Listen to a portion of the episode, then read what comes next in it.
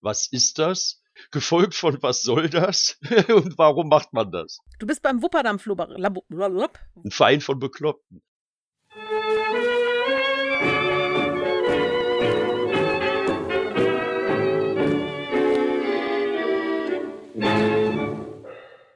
Herzlich willkommen beim Tentakeldebakel. Gespräche über Steampunk, Zeitreisen und andere Abstrusitäten. Mit Fräulein Clara und Fräulein Rosalinde. Wir haben ja in der letzten Folge über die Mode gesprochen, auch über Musik und Literatur haben wir in diesem Podcast schon mal gesprochen. Heute soll es um ein weiteres wichtiges Standbein des Steampunks gehen, nämlich den Make. Und dafür haben wir uns einen Gast eingeladen. Heute mit bei uns ist Barnabas von Kronenberg. Herzlich willkommen. Ja, danke schön. Freut mich, dass ich dabei sein darf. Ich habe da direkt mal eine Frage. Schieß los. Make. Ist das dasselbe wie basteln? Für mich schon. Viele, der ein oder andere mag da jetzt vielleicht direkt schon wieder die Nase rümpfen, aber äh, man sollte vielleicht da anfangen. Für mich ist Make, äh, man gerät schnell dahin, dass man das Ganze viel zu ernst nimmt. Und natürlich bauen wir ziemlich abgefahrene Sachen, andere natürlich auch. Ich tue mich halt ein bisschen schwer, basteln hört sich immer so ein bisschen abwertend an. Allerdings äh, ist das für mich eigentlich ein ganz normaler Vor Vorgang. Man fängt vielleicht an zu basteln und wird im, Laufe der Zeit immer besser, aber ob man es dann noch basteln nennt oder Make, mir fällt die Unterscheidung ein bisschen schwer. Ist denn Make vielleicht ähm, mehr als basteln. Also bei Basteln stelle ich mir eben immer vor, da setzt sich einer hin und baut ein Vogelhäuschen, weil ne, da braucht man eine Säge und ein bisschen Holzleim.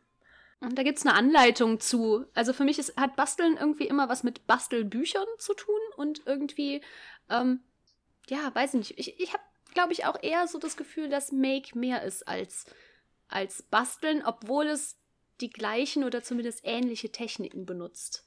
Mhm. Aber beim, beim Make ist vielleicht noch so ein bisschen, zumindest für mich, so dahinter, was Neues zu lernen. Also neue Techniken oder okay. neues Material. Und das beim Basteln ist es für mich vielleicht eher so, okay, dann nehme ich das, was ich halt kann und mach mir was Nettes. Ja, und, und nicht nur neue Sachen lernen, sondern auch etwas Neues entwickeln. Also basteln eben, wie gesagt, ich bastel ein Vogelhäuschen, ich bastel, ähm, weiß ich nicht, ir irgendwas, was es schon gibt und ich mache davon meine eigene Version. Aber ich habe immer so Gefühl, das Gefühl, beim Make gehört immer noch mit dazu, dass man etwas komplett Neues entstehen lässt, was es vorher so noch nicht gegeben hat. Ja, es ist, ist schon richtig. Der Unterschied ist halt, äh, man, man hat in der Regel keine Anleitung, zumindest nicht, wenn man sich seine eigenen Dinge ausdenkt und baut. Ich weiß also, ich tue mich da ein bisschen schwer. Äh, zwischen Basteln und ich, ich hab, wehre mich auch immer so ein bisschen das, dagegen, dass die Steampunk-Maker-Sachen, das muss nicht immer alles so hohe Wissenschaft und hohe Technik sein. Ich finde, manchmal ist es auch einfach, äh, ja, wie soll ich sagen, ich, ich sehe halt ein paar Teile, die, wo ich der Meinung bin, die passen optisch prima zusammen und am Ende ergibt das ein stimmiges Gesamtbild. Das muss aber jetzt nicht unbedingt die hohe Kunst halt sein. Und der, der eine nennt's Basteln, der andere fühlt sich da ein bisschen abgewertet. Also ich mhm. habe da überhaupt kein Problem mit. Würdest du dich denn als Maker bezeichnen oder als Bastler? Ich würde mich jetzt schon als Maker bezeichnen, allerdings vielleicht im, im Kontext der, der Steampunk-Szene. Wobei ich da auch noch mal ein bisschen drauf äh, hinweisen möchte, Make ist nicht einfach nur obskure Instrumente bauen. Eigentlich ist jeder bei uns in der Szene, der irgendwas macht, ob es die Anja ist, die Bücher schreibt, ob du Clara, ob du äh, Kleider nähst, sind ja doch ganz viele andere Leute in der Szene, die alle irgendwas machen. Das heißt ja Make. Also ich möchte das nicht gar nicht so sehr auf die Steampunk-Bauwerke beschränken, sondern für mich ist eigentlich jeder Maker, der was selber macht. Mhm. Aber du bist jetzt schon jemand, der sich auf Geräte und Objekte ja. spezialisiert mhm. hat. Du bist beim Wupperdampf-Laboratorium. Mhm. Was ist denn das für ein Verein? Ja, ein Verein von Bekloppten. Nein, so, so kann man das natürlich das sind nicht wir so doch sehen. alle. das ist eigentlich ganz relativ locker entstanden. Es ist eigentlich äh, so entstanden, dass wir völlig unbedarft, völlig losgelöst von der Fantasy-Szene. Wir hatten dazu Kostüm, Steampunk-Szene. Ich wusste gar nicht, was das ist. Und wir waren damals in Holland auf der Elfia und da sind uns dann damals die ersten Steampunks über den Weg gelaufen. Und ich war vom, vom Anblick her so, sofort tierisch geflasht, geflasht. Das war ein Thema, was mich sehr interessiert hat, weil es halt optisch super aussah. Was mich aber meist an der Sache fasziniert hatte, war, die hatten ganz obskure Maschinen, schleppten die auf ihren Rücken rum. Und das war so ein geniales Gesamtbild vom Outfit, von diesen Maschinen, aber halt diese Maschinen, die die am Rücken mit sich rumschleppen, die haben mich sofort, oder uns haben die sofort fasziniert. Daraus ist das Interesse am, am Make entstanden und für uns war also gleich von Anfang an eigentlich der Hauptaugenmerk. Steampunk ist für uns interessant und zwar was die da sind wir jetzt dabei, die Basteleien angeht. Das waren halt die Sachen, die mich so da tierisch dran interessiert haben. Und wir sind ja nach Hause gekommen und haben angefangen, selber was zu bauen. Daraus ist im Laufe der Zeit mit äh, noch Freunden, die sich dazu angeschlossen haben, die wir dann äh, kennengelernt haben, ist es dann dazu gekommen, dass wir so jeder für sich zu Hause immer mehr gebaut hatten und irgendwann sind wir gefragt worden, ob wir das auf einer das war damals die erste Dutch European Steampunk Convention in Holland und da sind wir gefragt worden, ob wir das da nicht mal ausstellen wollen. Und da haben damals meine Frau und ich, wir haben dann damit angefangen und das ist dann halt im Laufe der Jahre immer größer geworden. Das hat uns dann richtig Spaß gemacht. Wir sind öfters eingeladen worden. Es sind immer mehr Bauwerke dazugekommen. Ja, und so ist aus dem eigentlich anfangslosen Zusammenschluss von Freunden, die was gebaut haben, ist dann letztendlich das Wupperdampf-Laboratorium rausgeworden. An die Desk kann ich mich noch erinnern. Ausstellung mhm. auf Heuballen, Strohballen. Genau. Mit, mit, mit vier, e mit vier Exponaten. das war vor meiner Zeit. Ja, es war, war so ein bisschen so ein, so, ein, so ein Sprung ins kalte Wasser. Wir konnten, wir sind halt angesprochen worden. Wir waren ganz normal als Besucher auf der Elfia und sind dann halt angesprochen worden, ob wir an der Desk nicht als Aussteller teilnehmen wollten. Und äh, dann haben wir erstmal herzhaft gelacht, weil es für uns eigentlich überhaupt nicht vorstellbar war. Und wir haben dann halt den Sprung ins kalte Wasser gemacht, haben dann gesagt, komm, wir machen das einfach mal. Und das war halt, hat uns halt riesig Spaß gemacht und da haben wir dann gesagt, okay, dann machen wir da halt mal ein bisschen mehr. Hat das einen bestimmten Grund, dass ihr euch Laboratorium nennt? Ja, das war am Anfang, wir haben uns halt so, so man hat am Anfang schon, ja, ein, ein Konzept eigentlich gar nicht so überlegt. Es war halt, was uns halt fasziniert hat, deswegen auch so das Interesse an diesen obskuren Maschinen war halt im Steampunk dieses verrückte Erfinder-Dasein, Wissenschaft und man kannte das auch halt aus mehreren Filmen, vielleicht aus ein paar Büchern, war alles immer relativ durchgeknallt. Das hat uns halt sehr äh, sehr daran interessiert. Und wie wir uns dann überlegt haben, wir brauchen Namen für eine Gruppe, hat sich so ein Laboratorium ganz einfach angeboten, weil das war so das, was uns am meisten interessierte. Laboratorium, wo es blitzt und donnert, qualmt, Experimente in die Hose gehen, das war so genau unser Ding. Das war so das, was wir uns es so darunter vorgestellt haben. Genau, genau. Ja, ja. Wir haben uns damals unsere Namen von Kronenberg, Barnabas und Eleonor von Kronberg, haben uns damals ein bisschen hoppla hopp gegeben was uns dann im Nachhinein immer so irgendwie so, so ein bisschen leid getan hat. Und wir haben es dann aber immer dabei belassen. Aber so Frankensteam wäre halt ein wesentlich passender Name gewesen. Wobei, also äh, von Kronenberg, das kommt ja auch nicht von ungefähr. Und wer unsere Tentakel-Debakel-Folge zum Thema Namensfindung äh, gehört hat, der weiß, eine Weg, seinen Namen zu finden, ist mal zu gucken, wo man so wohnt. Das habt ihr auch gemacht, genau. ne? So ist das. Ja was genau, also du hast ja gesagt, ihr habt angefangen auf der Desk. Was genau macht denn das Ausstellen auf Veranstaltungen für dich aus? Also warum genau macht ihr das? Weil ihr verkauft ja nichts. Erstmal macht's, macht's Spaß, die Veranstaltung als solche. Also selbst wenn ich jetzt nicht als Maker ausstellen würde, wäre, wären wir genauso Stammgast auf den Veranstaltungen, wie wir es jetzt als Aussteller sind. Mich interessiert es halt einfach unglaublich. Ich möchte halt gerne sehen, wenn Steampunk-Veranstaltungen da möchte ich dann auch Steampunk-Content geboten kriegen. Und dann würde ich also auch so oder so hingehen und mir den ganzen Kram halt angucken. Da gehört halt dazu, dass die ganze Facette dargestellt wird, dass halt auch Maker ihre obskuren Sachen ausstellen. Außerdem kann man so Sachen immer gerne mal nutzen, um sich so ein paar Inspirationen zu holen oder sich einfach mal mit den Leuten, die sowas bauen, zu unterhalten. Das wäre zum Beispiel auch ein Einstieg in die Maker-Szene. Wenn Leute, die jetzt nicht in der Steampunk-Szene fest verwurzelt sind oder neu reinkommen und, und fragen, haben, wie, wie kann ich denn anfangen zu bauen? Die können uns zum Beispiel auf Veranstaltungen jederzeit ansprechen. Also wir versuchen jedem, soweit unsere Möglichkeiten das zulassen, jedem, zu helfen und Tipps zu geben. Man kann sich immer bei uns melden. Und das macht halt im Laufe der Zeit immer so viel Spaß gemacht. Wir hatten einmal, hatten wir die Möglichkeit, die Sachen, die bei uns in den Werkstätten entstehen, auch rauszubringen, dass, dass Leute das auch mal sehen, dass das nicht nur im Keller oder im Wohnzimmer rumsteht. Und es ist halt der Kontakt zu den Leuten. Zu, zu Besuchern, die Fragen haben, wie auch zu Mitausstellern und alles, wo sich ja im Laufe der Jahre immer großer, großer Spaß und auch Freundschaften entwickelt haben. Es ist einfach, das Komplettpaket stimmt.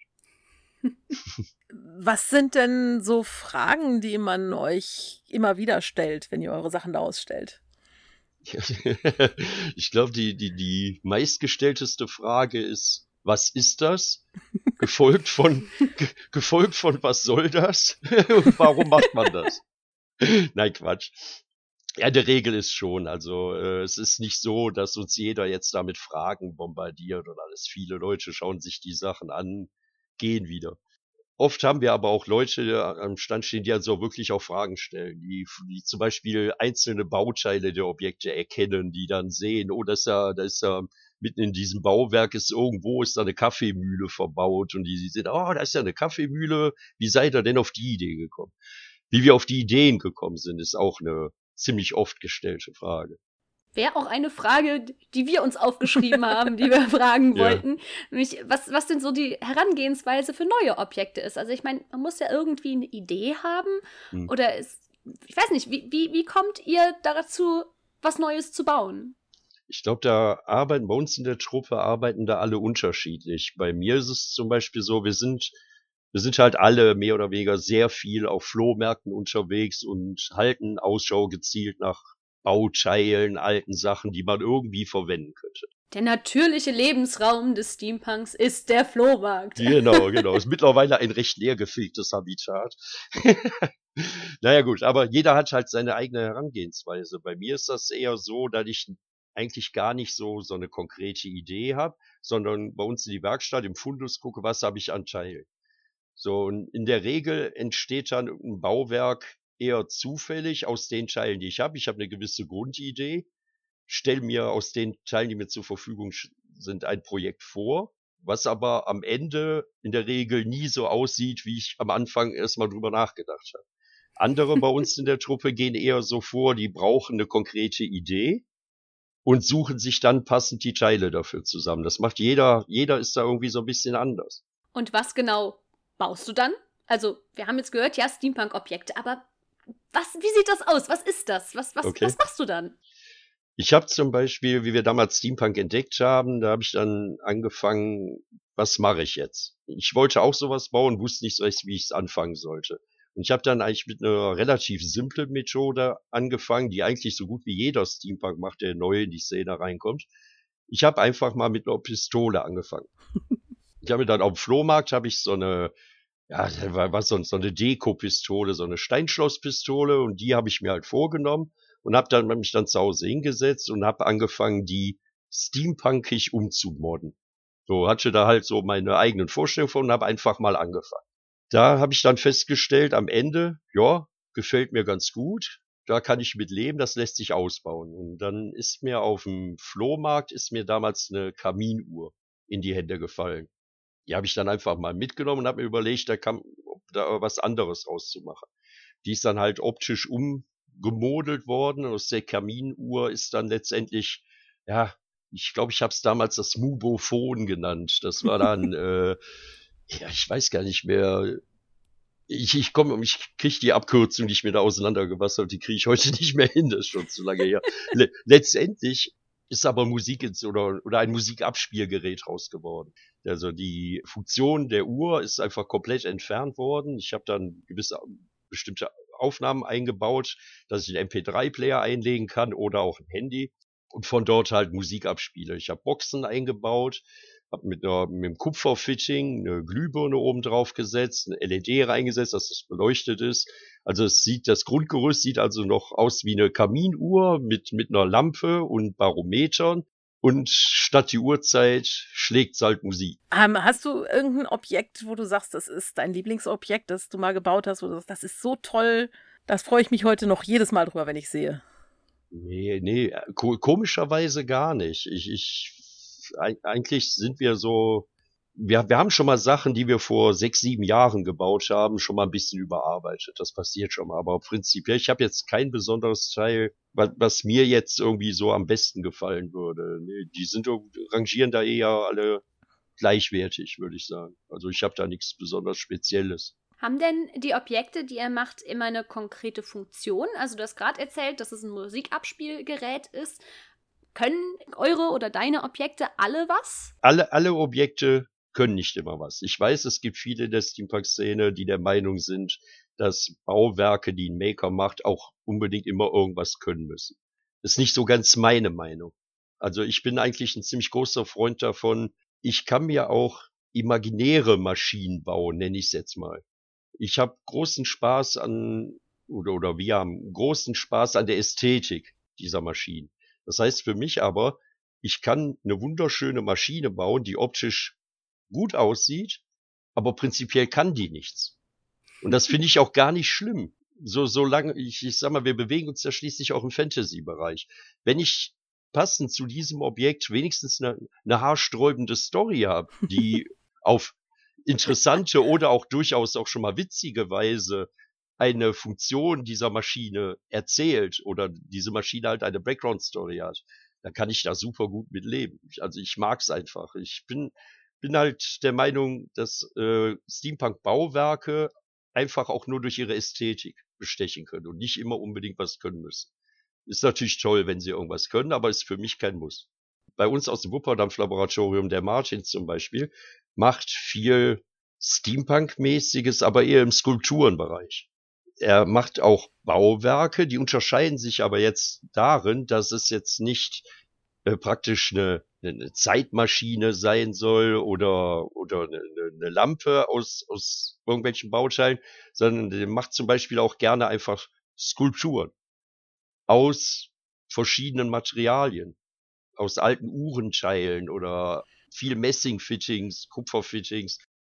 Am Ende entsteht dann halt eine Skulptur, die top aussieht, aber eine Skulptur kann natürlich nichts. Es ist ein Bildschauer, der, der jetzt den Stein meißelt, die, die kann ja nachher auch nichts. Kann aussehen. Genau, also, ne, die Statue, die sagt halt was aus durch ihre Optik. Und ich denke, dass das durchaus auch für Steampunk-Bauwerke gelten kann. Und auch sollte.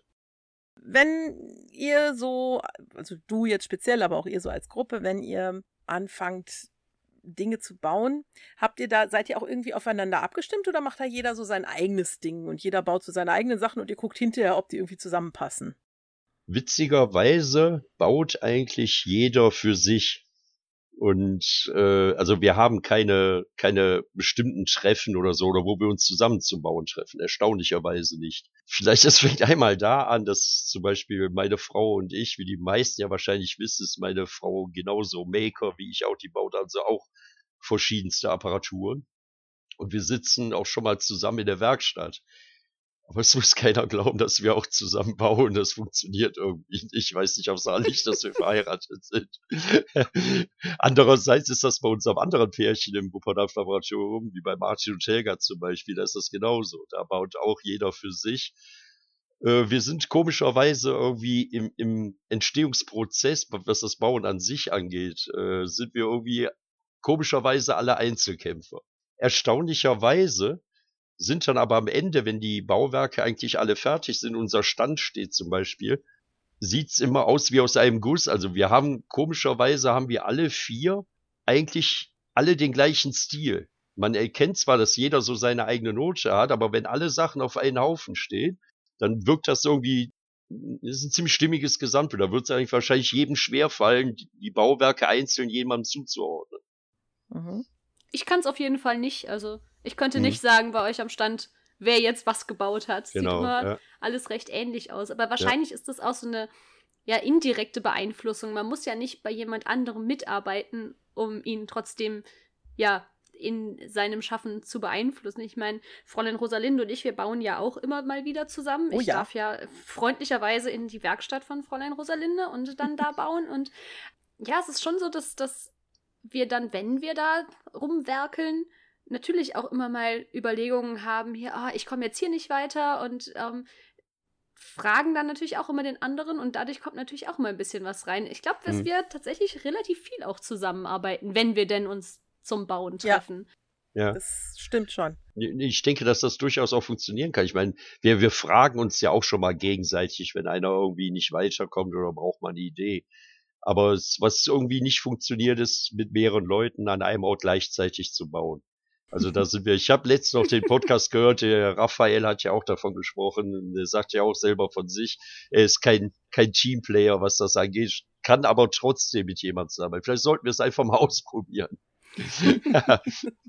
Ja, da, da sind Fräulein Rosalinde und ich vielleicht ein bisschen anders. Wir bauen gerne mal Sachen zusammen, also größere Objekte gemeinsam. Ich stelle fest, dass ich schneller vorankomme, wenn jemand daneben ist. Ich brauche vielleicht die soziale Kontrolle, damit ich nicht irgendeinen anderen Blödsinn mache. Das ist ein gutes Argument. Ja. Wie ist denn bei euch zu Hause die, die, die Bausituation? Ich meine, seid ihr Leute, die das zu Hause am Küchentisch machen? Habt ihr eine richtige Werkstatt oder wie läuft das bei euch?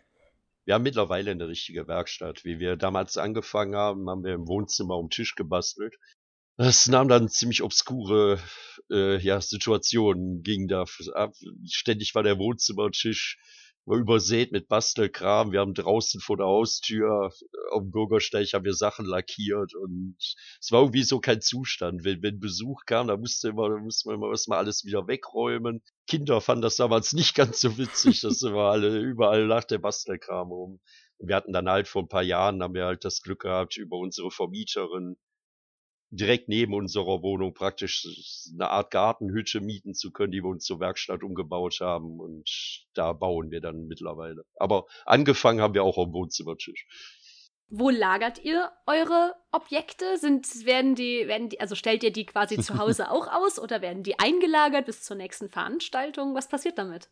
Die sind, ein Teil steht auch schon mal hier rum. Also, also wir stellen so, sowas durchaus auch mal ins Wohnzimmer ist immer so ein Hin- und Herräumen. Manchmal kommt's raus, manchmal nicht. Äh, in der Regel werden die Sachen in der Werkstatt gelagert. Da haben wir halt, wo, die ganze, also wir haben da Regale alles eingebaut, wo die ganzen Ersatzteile stehen. Da werden die Sachen halt in der Regel auch gelagert. Aber wir haben es durchaus auch in der Wohnung stehen. Bietet sich ja an. Wir wollen ja auch heute drüber reden, wie, wie man mit dem Make anfängt. Und das ist natürlich immer so ein Ding. Man steht so vor einem Stand wie euren und da stehen alle diese wirklich toll aussehenden, wirklich auch, finde ich jetzt persönlich, handwerklich wirklich gut gefertigten Objekte. Und ich stehe davor und ich denke mir, oh, ich kriege das im Leben nicht hin. Von deinem Gefühl her, was, wie ist das? Wie professionell muss man sein, damit so tolle Objekte hinten mal rauskommen? Ich bin eigentlich der Meinung, dass man da überhaupt nicht professionell für sein muss man sollte kein absoluter Werkzeugnerd sein. Noob. Ja, genau, das meine ich. Ich, ich denke aber mal, ein Schraubenzieher oder eine Bohrmaschine, das schafft man schon noch, das zu benutzen. Also ich, ich finde, da muss man nicht sonderlich für geschickt sein. Wir, wir haben einfach alle einfach mal angefangen. Wir sind alle keine großartigen, begnadeten Techniker, aber wir haben alle so ein bisschen handwerkliche Berufe irgendwie mal gemacht. Ich habe eine Lehre als Zweiradmechaniker gemacht. Ich habe danach in der Dreherei gearbeitet.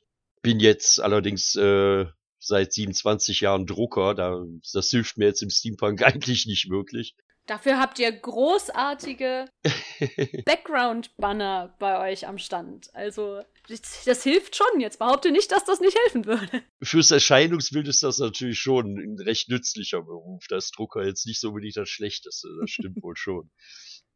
Nee, aber äh, ich bin nicht der Meinung, dass man jetzt wirklich, wer weiß, was für große handwerkliche Fähigkeiten man haben muss. Um einfach mal nur anzufangen, was Kleines zu bauen. Da, da jeder, der schon mal mit einer Schere was gebastelt hat, kriegt auch das hin. Man kann natürlich dann im Laufe der Zeit, je, je mehr man sich selber zutraut oder wenn man ein bisschen öfters bastelt, fängt man ja auch an, seine Fähigkeiten zu erweitern. Man lernt ja auch immer wieder ein bisschen was dazu. Was ist was, was du, sagen wir mal, in der jüngeren Zeit ähm, mal dazu gelernt hast, wo du sagtest, boah, das konnte ich vorher überhaupt nicht und jetzt kann ich das und das ist voll super?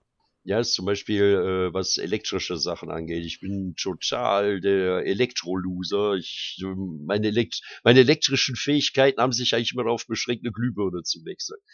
So, das war eigentlich so das Höchstmaß der Dinge. Elektrik war nie meins. Ist es auch bis heute noch nicht, aber zumindest bin ich jetzt mittlerweile mal in der Lage dazu, ein paar LEDs zu verlöten, was zum Leuchten zu bringen. Also das hätte ich wahrscheinlich, wenn ich mich vorher, wenn ich mich nicht mit angefangen hätte, mit Steampunk zu beschäftigen, ich, hätte ich es wahrscheinlich nicht gelernt. Also das war zum Beispiel so, so eine Sache, die, die mir vorher völlig fremd war. Weil was ich zum Beispiel gerne noch, sehr, sehr gerne noch lernen würde, ist halt äh, Löten von, von Kupfer und Messing. Das wäre halt sowas, was mir noch fehlt, wo ich überhaupt keine Fähigkeiten zu habe. Das wäre zum Beispiel was, was man sich so im Laufe der nächsten Zeit noch so aneignen möchte. Aber es hat halt auch alles ganz normal klein angefangen. Also ich konnte ein Loch bohren und ich konnte eine Schraube drehen. Und damit habe ich einfach angefangen. Viel mehr wusste ich vorher auch nicht. Das ist ja schon eine ganze Menge. Also ich tue mich da manchmal noch schwer. Vor allem mit dem gerade reindrehen der Schrauben. Ich finde übrigens, dass Elektroloser ein super Bandname ist. Das möchte ich mal Ja, eben. finde ich auch. Ja. Ich, ich überlege gerade, was die für Musik machen würden. Ja, irgend so ein Deutsch Elektropunk oder sowas. Keine Ahnung. Wahrscheinlich dasselbe wie eine MRT-Röhre. Ungefähr. Oh, oh. Nur mit bisschen mehr Melodie. Ja, das kann natürlich sein. Hast du denn hm, Tipps, die du jemandem geben würdest, der sagt, ich möchte gerne damit mal anfangen. Ich stehe hier vor eurem Zeug und ich will jetzt anfangen. Was mache ich jetzt? Es fängt damit, also man, man kann ja nicht aus dem absoluten Nichts anfangen, aber ich sag mal, wenn, wenn ich als Neueinsteiger in die Steampunk-Szene reinkomme, habe ich ja schon mal eine gewisse Grundvorstellung. Die Leute sind ja neugierig auf Steampunk und haben ja schon die ein oder anderen Sachen gesehen. Der Stil sollte damit schon mal relativ klar sein.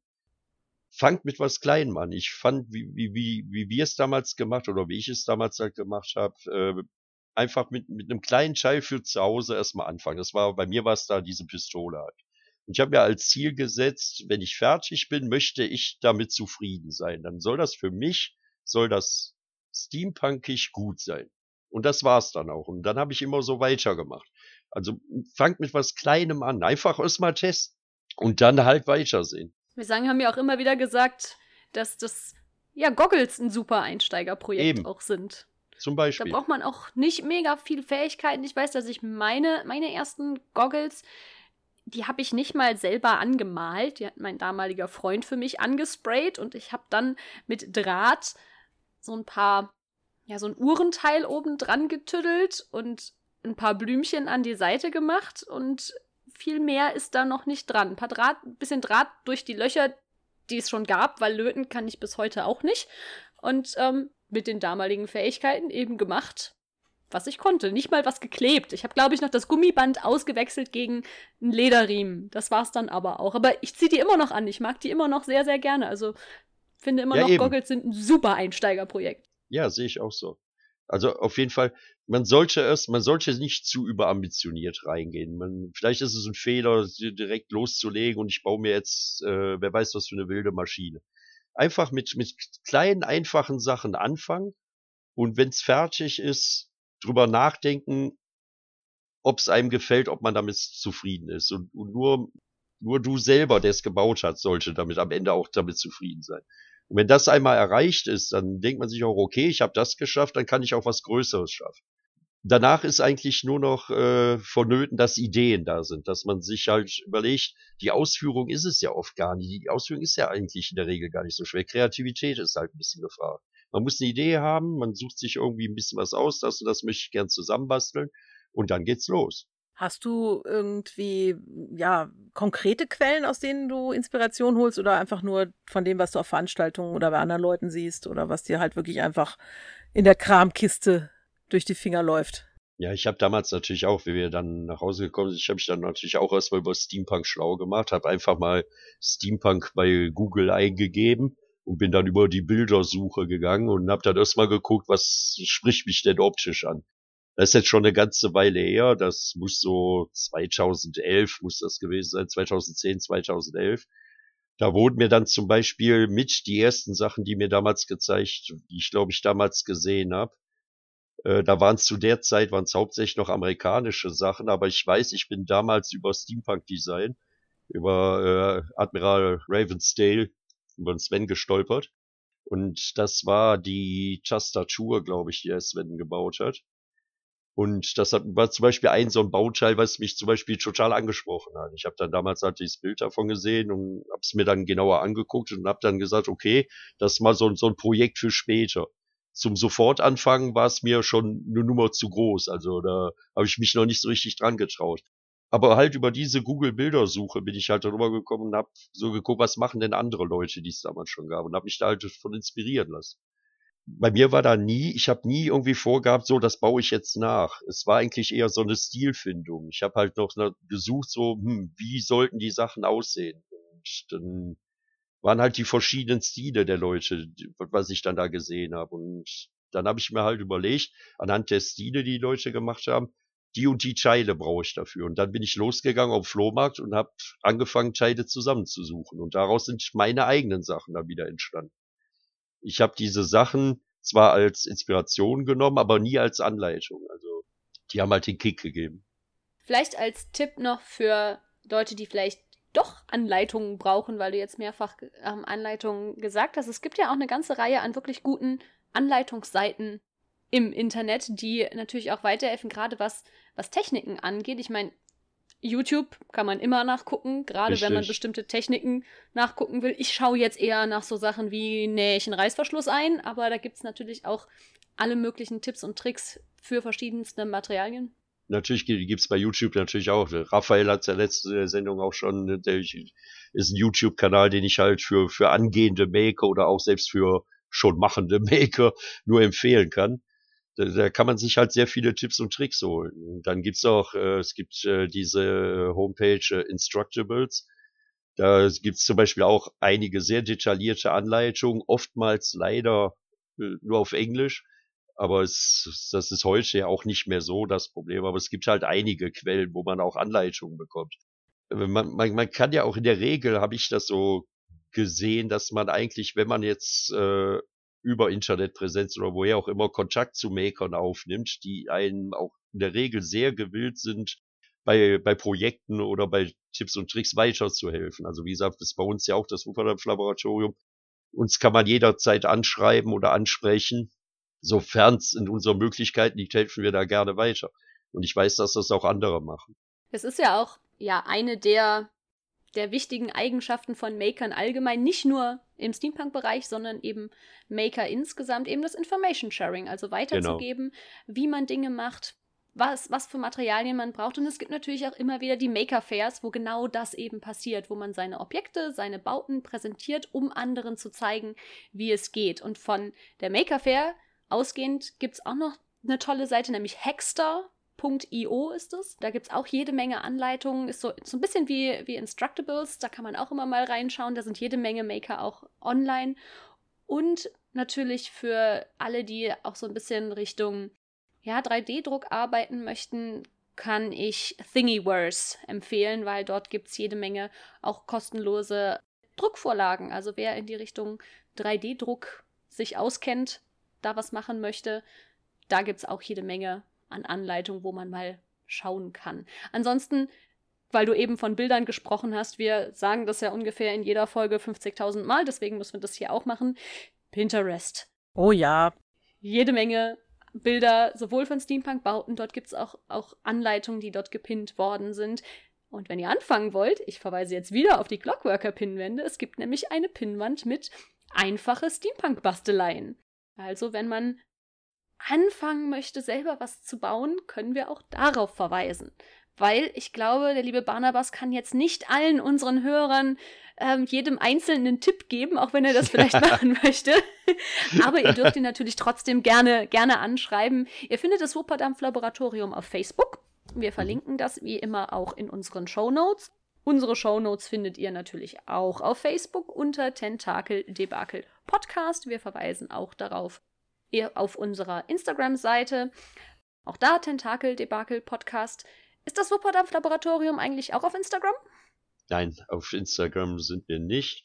Ich muss auch ehrlich sagen, ich glaube, wir sind in der ganzen Szene, was unsere Internetpräsenz angeht. Ich glaube, die faulsten Säulen, die, die hier rumlaufen. Wir müssen uns auch mal schwer für entschuldigen. Unsere Präsenz ist sehr eingeschränkt im Moment. Äh, nee, aber es spielt sich bei uns erstmal alles nur über Facebook. Wir wollen es auch nicht zu sehr ausweiten. Wir haben so schon nur relativ wenig Zeit, um uns drum zu kümmern und dann mehrere Portale zu bedienen. Da wird es bei uns schwierig. Dafür seid ihr ja auf Veranstaltungen präsent und das Zum nicht Beispiel. zu wenig. wenn denn welche stattfinden. Aber. das wird ja wiederkommen. Das hoffen wir alle. Wenn ihr also so auf Veranstaltungen seid und du sagst, da kann man euch also immer ansprechen und euch auch Fragen stellen, dann bedeutet das aber natürlich, dass man euch alle ansprechen kann, nicht nur dich. Genau so ist es. Ich würde gern mal klarstellen, dass bei uns auch die Frauen bauen.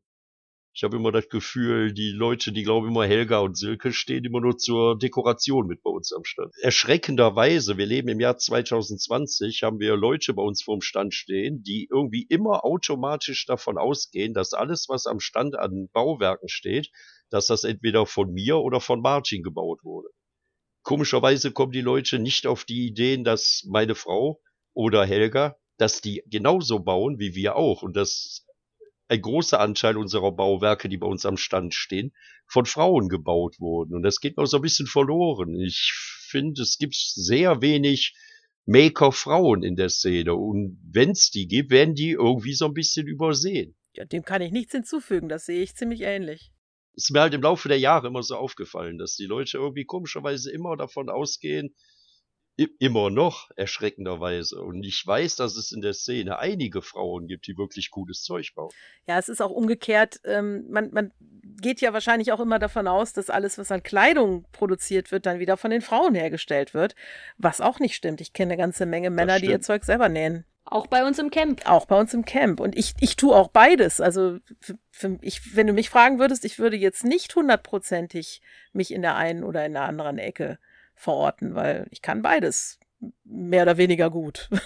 Ja. Von, von beidem, von, von allem ein bisschen. Genau. Ich bin, ich bin eine Renaissance-Person. das heißt also auch, bitte Mädels, fangt gerne mit dem, mit dem Maken an. Ihr dürft gerne genau. auch Steampunk-Gerätschaften bauen. Das macht echt Spaß und man muss, wie Barnabas gerade eben schon sagte, man muss nicht die unglaublich tollen ähm, handwerklichen Fähigkeiten haben, die kann man eben. lernen. Und genau so darum geht es ja auch in Make eben Sachen zu lernen, herauszufinden, wie Sachen gehen. Und wenn man einen tollen Trick rausgefunden hat, wie Sachen besser funktionieren, gerne dokumentieren und teilen. Dann können andere den tollen Trick nämlich auch lernen und davon profitieren. Genau. genau. Und zum Austausch gibt es natürlich immer die Facebook-Gruppen. Ich glaube, dass die deutsche Steampunk-Szene ähm, hauptsächlich auf Facebook agiert. Wir weisen jetzt vielleicht auch nochmal darauf hin, wir haben den tollen Discord-Server vom Clockworker. Dort kann man sich auch austauschen. Wir haben einen extra Channel für Werkstattberichte, wo man nachfragen kann, wo man zeigen kann, was man gemacht hat. Und ansonsten guckt einfach, wo im Internet sich Leute rumtreiben. Wir hatten es gerade eben schon, Raffaelius Alva Gruser ist mit seinen Werken und seinen Bauvlogs auf YouTube. Das heißt, ihr könnt ihn da finden und dort nachfragen, ihm zuschauen. Mit Steampunk als Suchbegriff sollte man immer irgendwen irgendwo finden. Mit Sicherheit. Möchtest du angehenden Makern noch was mit auf den Weg geben, bevor wir so langsam zum Ende kommen dieser Folge? Ja, auf jeden Fall. Und zwar traut euch. Ihr müsst keine, keine Angst haben. Ich habe von vielen Leuten gehört, die, die überlegt haben, irgendwie anfangen zu bauen oder auch bei uns am Stand stehen und sagen, ja, sie würden sowas ja machen, die dann aber sagen, ja, ich traue mich dann aber damit nicht raus oder, oder meine Sachen, die ich baue, die sind nicht gut genug und das ist Quatsch. Traut euch, baut, zeigt's den Leuten und ich bin sicher, ihr werdet nichts falsch machen. Nicht zu viel Respekt haben. Nur wer zeigt, kann sich auch, wenn man denkt, ich muss mich noch verbessern, kann sich dann auch verbessern, weil dann kann man Eben. Feedback von anderen bekommen. Und wenn ihr Bock habt auszustellen, an der Stelle muss ich jetzt mal ein bisschen Eigenwerbung machen. Schreibt uns gerne an info.anachronika.de und mit uns meine ich Tobias und mich. Wir machen ja Steampunk-Veranstaltungen und wir sind immer auf der Suche nach Leuten, die ihre Sachen gerne zeigen möchten. Also wenn ihr Bock habt und ihr braucht jetzt auch nicht 50.000 Objekte gemacht haben, wenn ihr eine oder zwei geile Sachen gemacht habt, die ihr wirklich gerne mal zeigen möchtet, Schreibt uns an. Wir finden garantiert eine Veranstaltung, wo wir noch ein Plätzchen für euch haben. Und ich weiß sehr genau, dass Barnabas und das Wupperdampf-Laboratorium gerne neue Maker unter ihre Fittiche nehmen und ein kleines Plätzchen in der Nähe ihres Standes bereitstellen, damit neue Maker auch bei ihnen ausstellen dürfen. Dementsprechend. Auf jeden Fall. Traut euch. Genau. Genau. Auch da, auch was das angeht, sprecht uns an. Lässt sich für alles eine Lösung finden und wir sind auch jedem bereit, dabei zu helfen. Wunderbar. Ich finde, das ist ein schöner Abschluss für diese erste, ich sag mal, Einstieg in das Machen, Einstieg in, in das, das, der, den Make. Ich weiß es nicht genau. Der Make. Ich bin für der. Der Make. Der Make. Okay. Ja, kann, kann, kann ich mitleben. Einstieg ins Machen. Vielen Dank an Barnabas für, für sein, seine Einblicke in das Wupperdampf-Laboratorium. Ja, aber Wir kommen gerne. jetzt zu einer Sache, die immer zum Tentakeldebakel dazugehört, nämlich das GGG. Barnabas, als Gast darfst du anfangen. Was hast du gegeht? Ich habe was gegeht und zwar habe ich was gesehen. Das ist allerdings schon zwei, drei Jahre her, aber ich kann es nur wirklich jedem empfehlen. Im Moment ist es natürlich relativ schwierig, aber die Lockerungen gehen voran und bald können wir ja auch wieder durch die Gegend reisen. Und da kann ich sehr empfehlen, und zwar im Nachbarland Holland in der schönen Stadt Leiden. Da gibt's das Museum Börhave. Ich hoffe, ich habe es richtig ausgesprochen. Meine holländischen Freunde mögen mich nicht steinigen. Die sagen auch Steampunk. Genau, dann, dann, dann ist Börhave in Ordnung, dann wird das wohl schon stimmen. Das Museum Börhave ist ein Museum der niederländischen Geschichte über Naturwissenschaften und Medizin, äh, Physik, Astronomie. Ich war noch in keinem Museum, in dem ich so gerne nach Geschäftsschluss rückwärts mit einem LKW rangefahren wäre und das komplett leergeräumt hätte. Das war, wer, wer Steampunk und und, und das Viktorianische mag, der ist da sowas von aufgehoben. Ein, ein alter medizinischer Hörsaal von 1610, Oh. wo man sich in die Mitte reinstellen kann und glaubt, man wäre ein Frankenstein äh, und Me Messing, Messgeräte, wohin das Auge blickt, Taxidermie von abgefahrensten Körperteilen, Tieren, Kreaturen. Also eine Fundgrube für Leute, die auf verrücktes Wissenschaftszeug stehen. Und also kann ich Betriebsausflug. wirklich nur jedem empfehlen. Ja, Betriebsausflug. Hervorragend. Doch sehr lohnenswert. Also kann ich absolut empfehlen. Wir verlinken auch das wieder in den Show Notes. Fräulein Clara, was ist mit Ihnen? Ich habe was gekauft. Nachdem wir letztes Mal so viel über Kleiderkreisel gesprochen haben, habe ich ähm, auf Kleiderkreisel eingekauft. Ich habe auch verkauft und verkaufe auch aktuell noch Sachen, auch steampunkige Sachen, aber ich habe gekauft und zwar ein Spitzenkleid, eine Bluse, die sehr, sehr edwardianisch ist, also schön mit, mit Puffärmelchen und viel Spitze und Stehkragen und eine rosa-weiß gestreifte Hose, die ist noch auf dem Weg zu mir, weil ich habe mir in den Kopf gesetzt, ich möchte ein rosafarbenes Steampunk-Outfit zusammenstellen. Ich bin gespannt, ob das was wird, aber ich bin ja ein großer Verfechter von farbenfrohem Steampunk. Das heißt, ich werde mal schauen, ob ich ein rosa Steampunk-Outfit zusammenstellen kann möchte an dieser Stelle auch nochmal darauf hinweisen, dass sowohl Fräulein Rosalinde als auch ich eine eigene Pinterest-Pinnwand haben, wo wir Kleiderkreisel-Fundstücke pinnen, die wir jetzt selber nicht kaufen, weil sonst würden wir beide arm, auch wenn Fräulein Rosalinde gerne alles kauft, was ich ihr schicke. Ich muss da morgen noch zwei Pakete von der Post abholen, aber okay. genau, auch die verlinken wir. Also wenn ihr keinen Bock habt, selber Kleiderkreisel stundenlang zu durchsuchen, gibt zwei Pinterest-Pinwände von uns, wo ihr Sachen auf Kleiderkreisel finden könnt, die steampunkig einsetzbar sind. Fräulein Rosalinde, Ja. was hast du gegeht? Ich habe gebügelt. Und zwar habe ich Uh. gestern Abend noch im Halbschlaf habe ich sieben Meter grün in sich gestreiften Baumwollstoff gebügelt, den ich gewaschen hatte. Ich hatte ihn gekauft, gewaschen und gebügelt, wie sich das gehört. 3Gs. 3Gs. Also ich habe vor, etwas zu nähen und zwar habe ich mir ein Schnittmuster besorgt von den Decades of Style. Oder Decades, ich weiß gar nicht, wie man das ausspricht. Und das als Frau vom Fach, na egal. Und zwar für den TLC-Kaftan. TLC steht, glaube ich, für Tender Loving Care. Ähm, das ist einfach ein, ein einfacher Kaftan zum Überziehen, der so ein bisschen gerafft ist und so lange Ärmel hat. Und ähm, da gibt es von, wie heißt die Dame noch von American Duchess? Ich überlege auch gerade. Ähm, Ich habe ihren Namen vergessen. Aber also von der einen Dame gibt es einen, einen Sue-Along für diesen Kaftan. Ich habe das gesehen und gesagt, den muss ich haben. Und da habe ich mir natürlich dann gleich passenden Stoff dazu besorgt. Und ich habe aus irgendwelchen Gründen direkt sieben Meter genommen. Ich weiß gar nicht, ich glaube, ich brauche nur fünf für das Teil. Ich, und selbst das kommt mir echt noch viel vor. Ich werde das mal feststellen. Sonst mache ich aus dem Rest mal wieder eine Bluse. da sieht man auch daran, dass anderen Leuten beim Machen zugucken auch inspirieren kann. Absolut. Also so Ja, Ich auf jeden Fall. merke das immer wieder, wenn ich den, den ganzen Kostubern beim Nähen zugucke. Ich mache das total gerne, während ich nähe. Also ich finde das auch sehr inspirierend.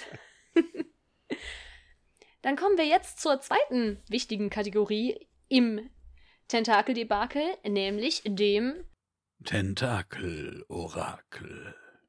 In dieser Kategorie stellen wir euch normalerweise immer alle Veranstaltungen vor, die so anstehen. Das ist natürlich jetzt im Moment, ja, ne, eher schlecht. Aber es gibt eine ganze Reihe an Online-Veranstaltungen.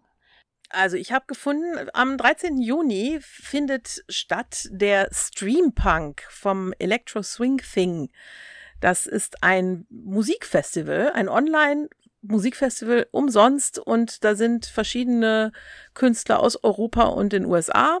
Als Beispiel Harvey Miller aus Wien, Talula Good Times, Wolfgang Lohr, Wen haben wir noch? Justin Fidel und Emma Claire. Also Namen, die bei dem einen oder anderen, muss ich sagen, klingelt mir schon so ein bisschen das Öhrchen. Kennen tue ich jetzt nicht wirklich, aber es ist mal eine gute Gelegenheit, um mal wieder neue Musik kennenzulernen, denke ich. Und eben online und umsonst. Am 13. Juni.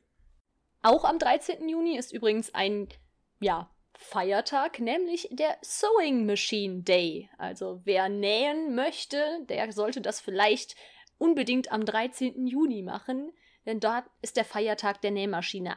Alternativ nutzt den Tag mal, um die Nähmaschine sauber zu machen. Oh ja. Zu ölen, zu entfusseln und so weiter. Wer keine Nähmaschine hat. Barnabas, es gibt bestimmt auch in der Werkstatt was, was man sauber machen sollte, oder? Unbedingt, unbedingt. Ob man das tut, ist eine andere Sache. Aber man, man sollte, man sollte. Den Hammer polieren. Doch, klar. Auf jeden Fall. Vielleicht kann man den Sewing Machine Day mal als Ansporn nehmen, das dann auch zu tun. Ja, dann haben wir noch einen weiteren Feiertag. Direkt einen Tag später, am 14. Juni, ist nämlich der International Steampunk Day. Das sollte eigentlich ein Feiertag sein, der uns allen schon im Kalender steht und wo wir alle schon eine Riesenparty geplant haben, aber Partys gibt es ja im Moment nicht. Also feiern wir ihn alleine zu Hause. Und wir haben uns überlegt, dass wir zum International Steampunk Day mal eine kleine Foto-Challenge veranstalten wollen. Normalerweise macht man eben am International Steampunk Day was Steampunkiges. Also entweder man baut was, man zieht sich steampunkig an, man macht eine Teeparty mit Freunden, wie auch immer. Und wir haben uns überlegt, zeigt uns doch mal, was ihr so Steampunkiges macht am 14. Juni. Aber euer Foto muss eine Krake enthalten. Denn wir sind hier beim Tentakel-Debakel-Podcast, also sollten auch Tentakeln enthalten sein. Und alle Bilder, die wir so sehen, die werden wir natürlich auch zeigen. Und wir überlegen uns mal, vielleicht, vielleicht verlosen wir noch eine Kleinigkeit. Ich könnte mir vorstellen, dass wir da Tentakel-Debakel-Aufnäher verlosen unter allen Einsendungen. Zum Beispiel. Ja, wir überlegen uns was Feines. Wir benachrichtigen euch natürlich über unsere Challenge. Gibt es ein deutsches schönes Wort für? Herausforderung? Eine Foto-Herausforderung. Wir benachrichtigen euch natürlich auch darüber über unsere Social-Media-Kanäle, also Instagram oder Facebook. Wir haben uns überlegt, wenn schon keine Veranstaltungen stattfinden, dann machen wir doch einfach selber was. Und der 14. Juni, der International Steampunk Day, ist eigentlich genau der richtige Anlass, um sich mal ja, virtuell zu treffen. Das heißt, wir möchten euch einladen zum Zoom-Salon. Einer Teeparty mit Steampunks für Steampunks bei Zoom. Genau, online am 14. Juni, das ist ein Sonntag, ab 15 Uhr. Wir werden über die Tentakel Debakel Facebook-Seite eine Veranstaltung erstellen, wo ihr dann alle Infos dazu bekommt, wie ihr teilnehmen könnt, was wir so machen werden. Soll ein lockerer Austausch werden. Wenn es nichts zum Austauschen gibt, dann überlegen wir uns vielleicht ein paar kleine Spiele, die man spielen kann. Und natürlich könnt ihr dort auch das Outfit präsentieren oder das Objekt präsentieren, mit dem ihr an unserem kleinen, an unserer kleinen Challenge teilnehmt. Genau, macht euch schick. Es ist eine Steampunk-Veranstaltung. Bringt euch was zu trinken mit, Tee oder wahlweise was anderes. Packt die Kraken ein, sofern ihr welche habt. Und kommt mit dazu zum Zoom-Salon. 18. Juni, noch ein Feiertag. International Picnic Day. Für Steampunks auch immer eine wichtige Freizeitbeschäftigung, das Picknicken. Auch das ist im Moment so eine Sache. Darf man nicht überall, ne? Aber zu zweit? Zu zweit? Zu zweit. Eigener Haushalt? Ja. Ansonsten im eigenen Garten picknicken geht Oder auch. auf dem Balkon oder auch im Wohnzimmer.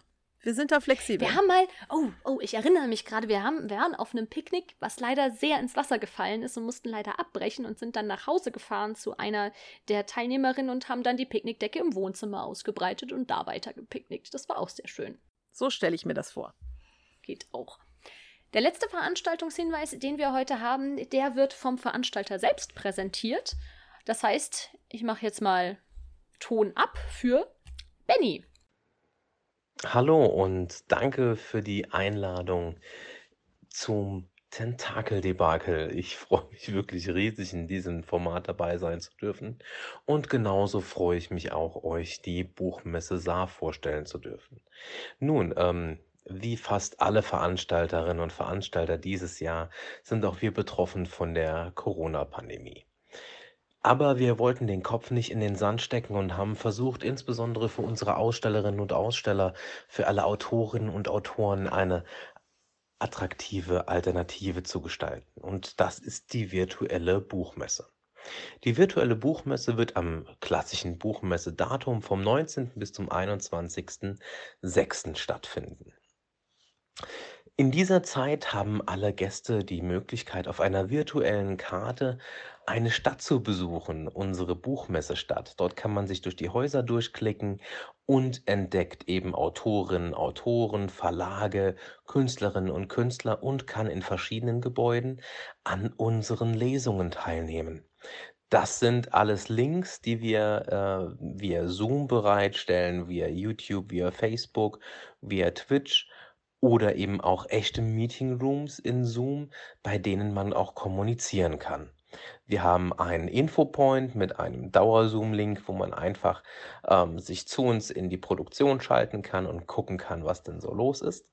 Und wir haben ganz, ganz viele verschiedene Streams mit über 90 Künstlerinnen und Künstlern, in denen gelesen wird. Natürlich auch zum Thema Steampunk. Äh, Fantastik, Steampunk, Krimi, Steampunk, Science Fiction, Punk. Also wir haben Science Fiction, die tatsächlich äh, auf Steampunk aufbaut. Total tolle Dinge mit dabei, die ähm, das Steampunkerinnen und Punker Herz höher schlagen lassen. Lasst euch überraschen, das offizielle Programm erscheint kommenden Montag und ich würde mich sehr freuen, einige von euch vom 19. bis zum 21.06. virtuell auf der Buchmesse Saar begrüßen zu dürfen.